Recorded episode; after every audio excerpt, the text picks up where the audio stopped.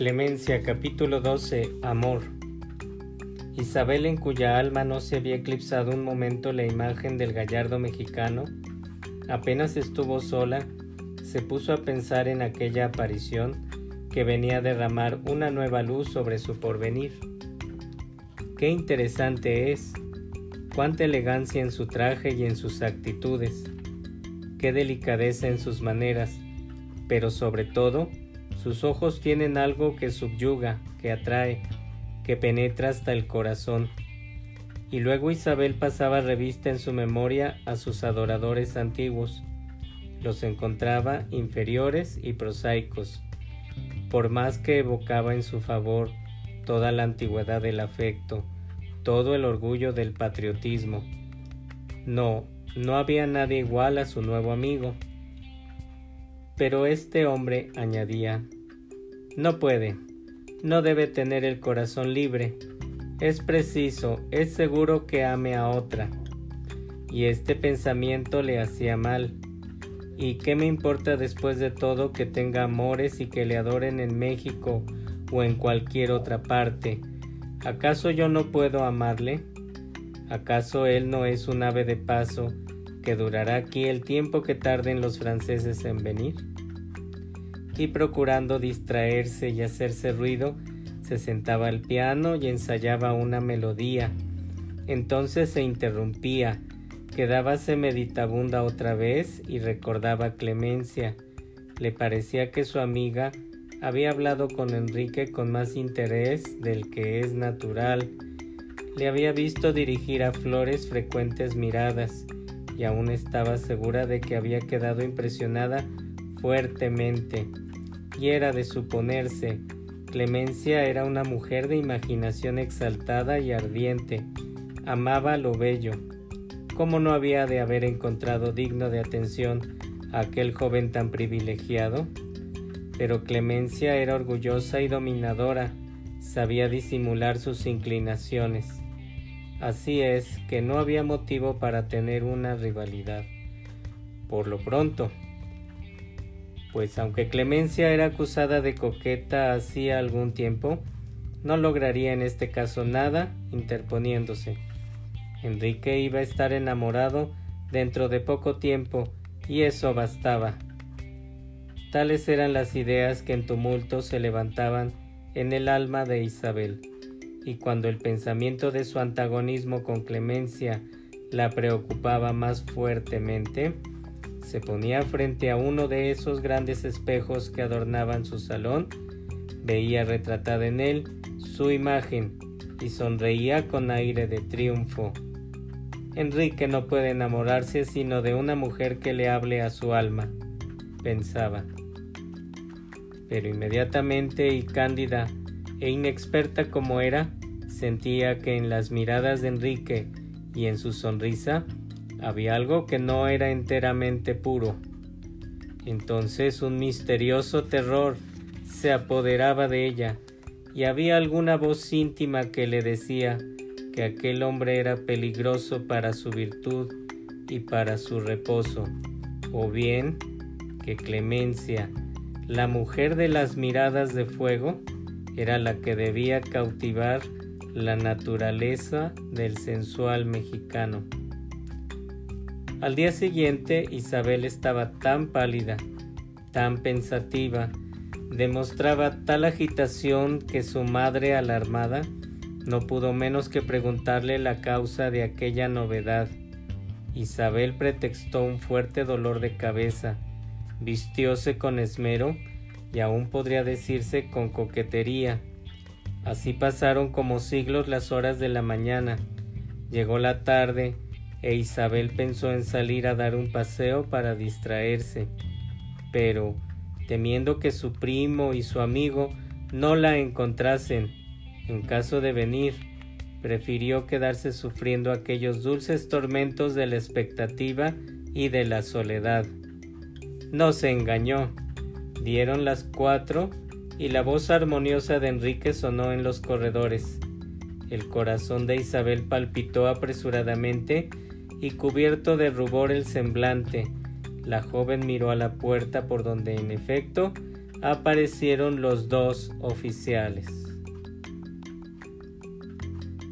Clemencia capítulo 13 Celos Fernando notó con algún asombro la impresión que causaba en su prima la llegada de él y de su amigo. Se hallaba turbada visiblemente. Alargó su mano pequeña y fina, primero a Valle y después a Flores, y se conmovió al sentir la blanda presión de los dedos de éste. Se desprendió más ruborizada todavía y salió ligeramente del salón diciendo a los oficiales Voy a avisar a mi mamá.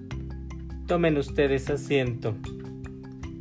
¿Serán aprensiones mías? dijo Fernando. ¿O Isabel se ha puesto encendida y luego pálida al vernos llegar?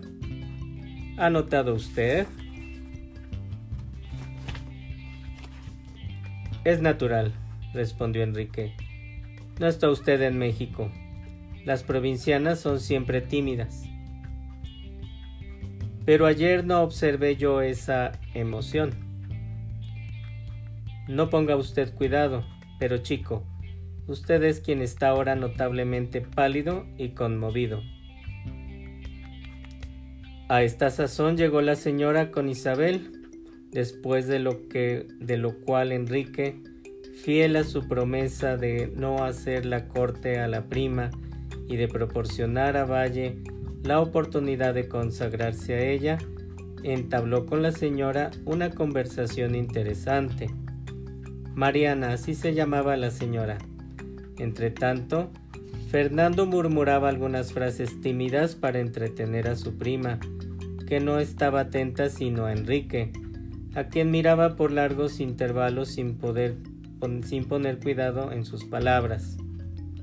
Ni siquiera reparaba en que su primo Valle parecía más triste, más pálido y más sombrío, y como éste notó que Isabel apenas le respondía en monosílabos y apartaba de él sus miradas para fijarlas en el gallardo militar, acabó por quedar en silencio, disimulando con un aire de distracción el sentimiento que comenzaba a punzar su corazón como un puñal. Tenía celos ya, era seguro que Isabel amaba a su amigo, o por lo menos sentíase dispuesta a amarle. De repente se detuvo un carruaje en la puerta. Es Clemencia, dijeron la señora e Isabel, y se levantaron para recibirla. En efecto, la hermosísima morena apareció en la puerta. Me alegro mucho de ver a ustedes por aquí, les dijo. Hemos hablado tan poco ayer que me permitirán ustedes en mi calidad de provinciana que espere tener noticia minuciosa de mis amigas en México. El señor Flores, dijo Mariana, acaba de referirme cosas de aquella capital. Seré muy dichoso, señorita, le dijo, si puedo dar a usted razón de sus relaciones en México. Generalizóse entonces la conversación. Fernando estaba olvidado. Triste destino de los humildes, de los taciturnos y de los huraños. Me han hablado, dijo Clemencia Enrique, del talento de usted en el piano y aseguran que no tienen labios con qué elogiarle. Según esto, es usted un militar como se ven pocos en nuestros días, porque los artistas no se encuentran regularmente en el ejército. Es verdad, señorita, no soy soldado de, de profesión, y en esta parte me declaro profano delante de Fernando. Él sí que es soldado, y tan soldado que ha comenzado su carrera cargando el fusil. No se ruborice usted, eso no es deshonra.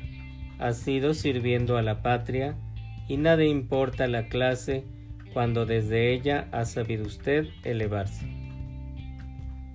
No, yo no me ruborizo por esa causa, murmuró Fernando. ¿Soldado raso? preguntó Mariana. Es extraño, ¿Querría usted explicarme esto? Señora, balbuceó Valle, notablemente conmovido. Pero Mariana, no sea usted indiscreta, se apresuró a decir Clemencia. Estas cosas no se preguntan. Volvamos a lo del piano. Ha de saber usted, Flores, que Isabel es una verdadera artista. Conoce la música admirablemente y en el piano es de una fuerza que se sorprenderá de encontrar en estas regiones apartadas.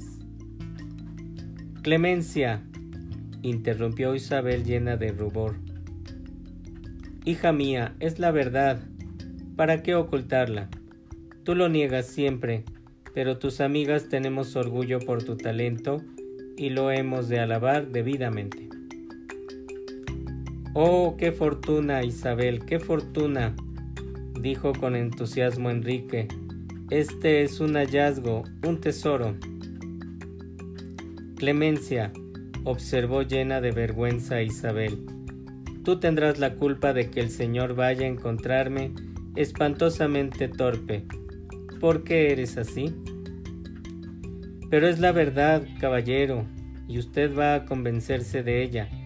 Yo toco también, pero Isabel queda muy superior a mí. Para que usted pueda comparar voy a sentarme al piano, después tocará ella, y por último esperamos que usted nos compare a las dos. Y diciendo y haciendo, la encantadora morena se levantó de su asiento y cimbrándose como un junco, se dirigió al piano. Enrique la acompañó, devorándola con los ojos. Verdi era el maestro favorito de Clemencia. El piano expresaba los arrebatos furiosos de la pasión bajo aquellas manos de diosa. Enrique estaba subyugado y se sentía a su pesar preso entre las mallas terribles con que parecía rodearle la magia irresistible de aquella mujer. Esto es inexplicable, se decía interiormente. Yo dominado, pues esto no debe ser. Fernando por su parte estaba en el colmo de la desesperación. Había notado en el semblante de Isabel las contracciones del dolor y de los celos. Cada vez que Clemencia se volvía hacia Enrique con su mirada de fuego y con su sonrisa de sirena, un ligero temblor agitaba el cuerpo de la angelical rubia. De modo que para Valle no era ya dudoso que Isabel amaba a Enrique. Esto lo hacía reclinarse en un sillón como desfallecido por el tormento. Él era allí un condenado. Aquellas dos mujeres tan hermosas estaban pendientes de Enrique, de aquel siempre afortunado galán, que no tenía más que mirar para vencer, y en tanto a él, al pobre oficial, tan desgraciado desde su juventud, tan triste y pobre, cuyo corazón acababa de abrirse después de tantos años de sufrimientos, para pedir amor, ni una mirada, ni una palabra, ni un recuerdo.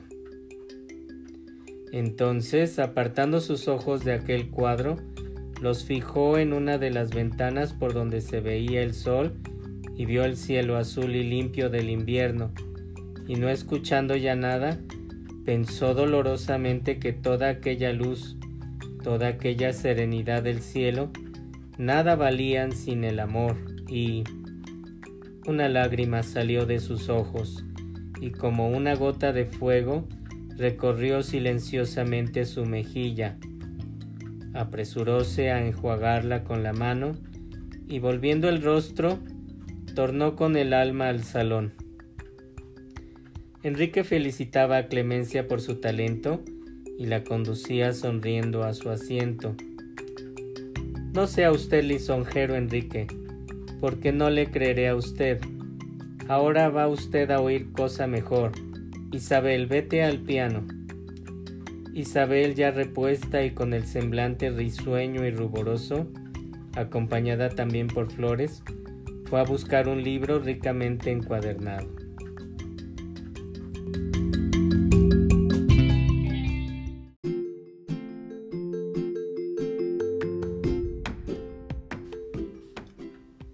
Clemencia capítulo 14 Revelación Era una colección de melodías alemanas. Isabel eligió una muy a propósito para el estado de su corazón. Enrique estaba conmovido y admirado. Isabel realmente era un artista. La bella joven no aumentaba el encanto de su música con las ardientes miradas ni las sonrisas de amor como Clemencia atenta a la melodía, tenía fijos los ojos en algo invisible, y hubiérase dicho que su alma vagaba en los abismos de la meditación. Enrique se entusiasmaba gradualmente y manifestaba de mil modos su admiración. Isabel tocando se había transformado de la niña tímida y dulce que era en un ángel seductor e irresistible. El joven no pudo más y en uno de los momentos en que las notas se apagaban, se inclinó hacia la bella rubia como para hacerle alguna indicación y murmuró en sus oídos estas palabras. Después de esto, voy a caer de rodillas y adorar a usted. Isabel se turbó, se puso encendida, sus manos temblaron y la pieza se terminó bruscamente. ¿Qué te pasa, querida? Le gritó Clemencia desde su asiento. Nada, contestó Isabel. Escuchaba una observación de Flores que me ha obligado a interrumpirme. La joven concluyó la melodía, pero podía notarse que se hallaba agitada y que no había ya plomo en sus manos. Sobre todo, Fernando comprendió esto perfectamente. Esa música, dijo solemnemente Enrique, hace que esta encantadora niña tenga un lugar en los grandes santuarios del arte. La señorita tenía razón, cuando se toca así de bien, se puede ceñir la corona del artista. Caballero, interrumpió Isabel, me hace usted mal, porque eso es demasiado. Isabel, yo no lisonjeo, en cuestiones de arte no tengo ese defecto soy franco y creo que entonces es cuando la franqueza demuestra cariño. Pero, ¿qué quiere usted? Soy provinciana y por más grande que haya sido mi aplicación, no puedo creer que esté exenta de enormes defectos. Y aunque oigo a una persona como usted, que está acostumbrada en Europa y en México a escuchar tanto bueno, y que se expresa de esa manera, supongo que desea usted estimularme y nada más. Pues deseche usted esa opinión. Yo hablo la verdad y cualquiera que como yo conozca algo de arte dirá lo mismo. Ahí tiene usted a Fernando. Él no es músico, pero tiene un gran talento y una exquisita sensibilidad su voto quizá no le parecerá a usted sospechoso como el mío. Pregúnteselo usted. Fernando estaba profundamente distraído, pero al oírse nombrar comprendió que se le pedía su voto. Yo soy profano en música, dijo, pero sé sentir y admirar, y si se ha de juzgar por lo que he sentido, estas dos señoritas conocen el secreto de conmover el corazón. He aquí una bella manera de eludir un fallo enteramente justo, dijo Clemencia sonriendo. Usted no habla con sinceridad, Valle, tal vez por temor de ofenderme, pero ¿no me ha oído usted antes juzgarme a mí misma? Ella es la artista, y usted lo ha sentido perfectamente, porque mientras ella tocaba, yo lo estaba observando a usted y comprendí que se hallaba transportado a otros mundos. Solo los artistas hacen llorar, porque usted ha llorado. ¿Yo?